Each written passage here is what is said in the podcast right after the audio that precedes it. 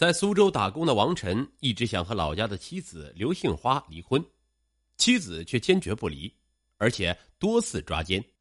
有一次在抓奸现场，刘杏花失手杀死了第三者，她想投案自首，丈夫却劝她隐瞒真相，并决定为她顶罪。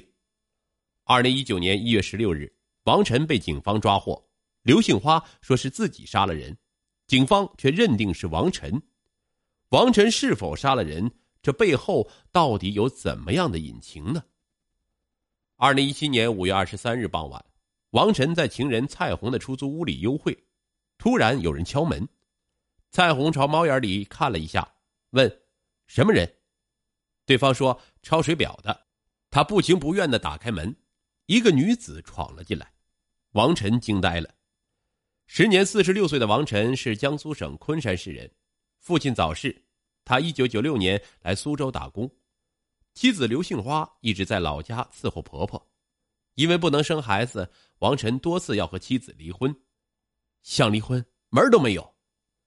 只要王晨一提离婚，刘杏花就打电话给娘家人。刘杏花的爸爸带着二十多个人把王晨家的大院给围住了。王晨保证再不提离婚二字，刘家人扬眉吐气的离开了。丈夫想离婚的野心暴露后，刘杏花时不时的搭车从昆山到苏州来查岗，王晨也不敢乱来。直到二零一六年九月，极度郁闷的王晨认识了采购部业务员蔡红。蔡红是浙江省宁波市人，比王晨小二十岁。他得知王晨不幸的婚姻之后，非常同情他。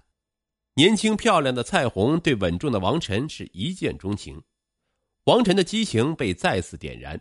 他信誓旦旦的告诉蔡红：“这次我坚决要为你离婚。”王晨找到妻子，动之以情。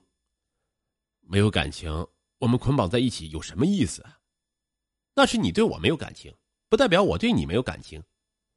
刘杏花文化程度不高，但这话让王晨哑口无言。王晨还是要离婚。刘杏花的父亲带了十几号人，扛了一门自制的土炮，架在了王晨家门前，威胁说。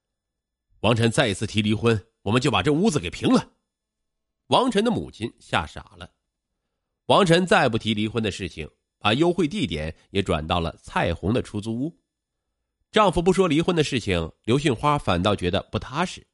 其后，她多次来到苏州抓奸，却一无所获。这天，并不死心的她，在丈夫下班时间守在她公司边上的公交站，看着丈夫出了门，却并没有朝出租屋的方向走。他跟了上去，然后发生了刚开始的一幕。敲开门的刘杏花终于看到了他一生都不想看到的场景，他火冒三丈，大骂着“贱货婊子”，朝蔡红冲去，两个人扭打在一起。文静柔弱的蔡红很快处于下风，被刘杏花逼到墙角的她看到脚边有个空酒瓶，立马抓了起来，准备攻击刘杏花。没想到刘杏花一把夺过酒瓶，朝他头上击去，蔡红依着墙角倒了下去，口吐白沫，昏死过去。出人命了！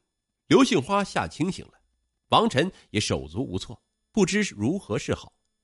很快，王晨冷静下来，他让妻子先赶紧离开现场。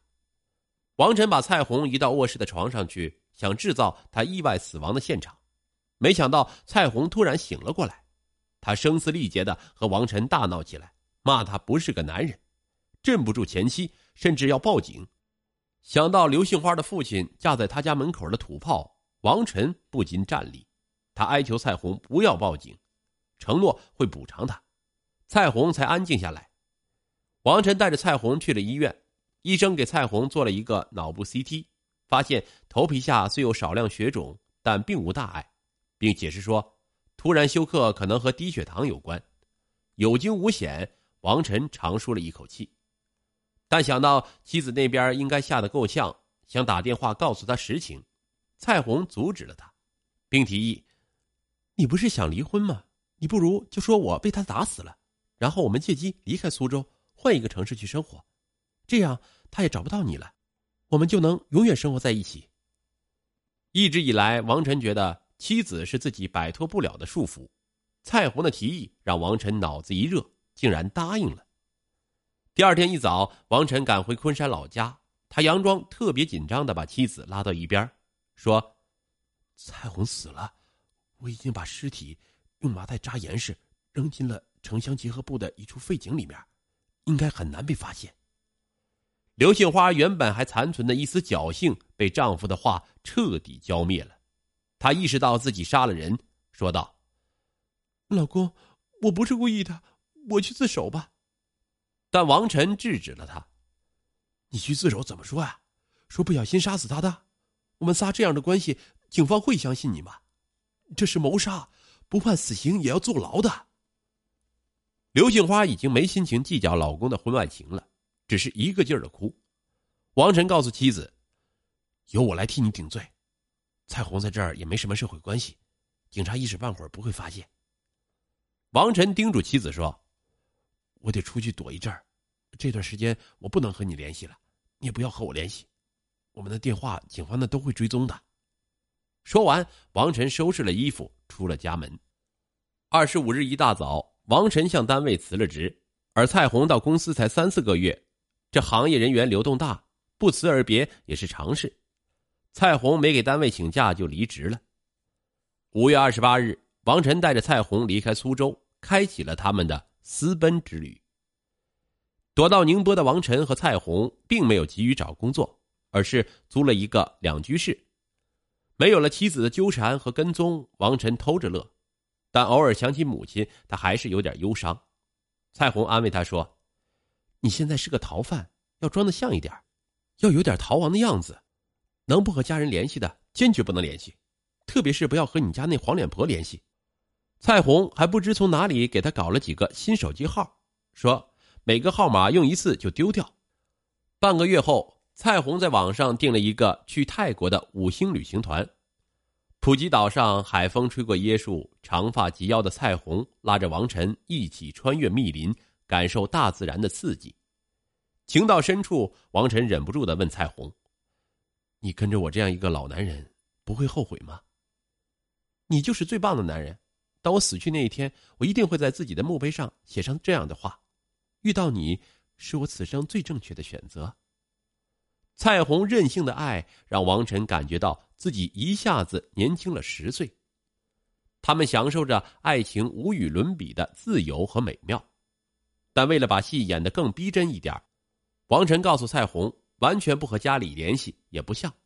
于是蔡红警告他，不要说多话，打完电话要把手机卡扔掉，再换个新号码用。二零一七年七月，王晨用新号码给妻子打电话，刘杏花一接到电话就问他现在在哪里。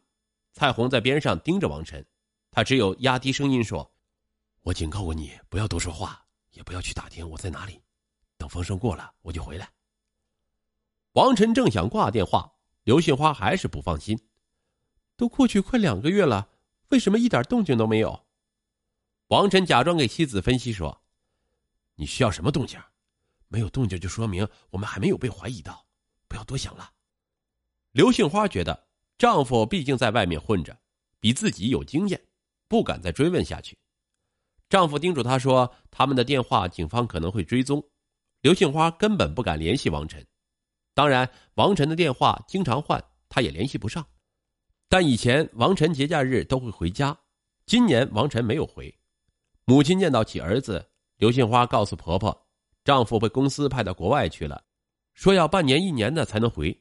为了使婆婆放心，她还特意补了一句话：“昨晚上他打电话回了，我看你睡着了，就没叫你。”得知儿子被公司派到国外工作。母亲非常高兴。王晨和蔡红到宁波很快就几个月了，奢侈的日常生活、出国游，手上的积蓄很快就要挥霍光了。再不出去找工作，就得坐吃山空。但王晨所有的业务关系都在苏州，这边一点都不熟。特别是到宁波后，他担心行踪暴露给刘杏花，和以前的朋友都断了联系。二零一七年八月。王晨在一家日资的电子公司找了一份工作，但老板很苛刻，公司经常凌晨两点都不下班。等他精疲力尽的回到家，老板又召集大家回公司开会。和公司里大多数刚毕业的大学毕业生相比，他明显体力跟不上。部门负责人批评王晨，他一气之下辞职不干了。王晨让蔡红也出去找工作，蔡红是一脸不愿意。到了宁波以后，他整天都待在出租屋看韩剧、美剧，完全不想赚钱的事情。十月的一天，王晨很直接的给他说：“再这样下去，好一点的房子我们都租不起了。”蔡红不以为然的说：“如果你还要靠我去赚钱租房，你这老牛吃嫩草也吃的太爽了吧？”说的王晨是脸一阵红一阵白。最初的甜蜜之后，生活显现出他狰狞的面容。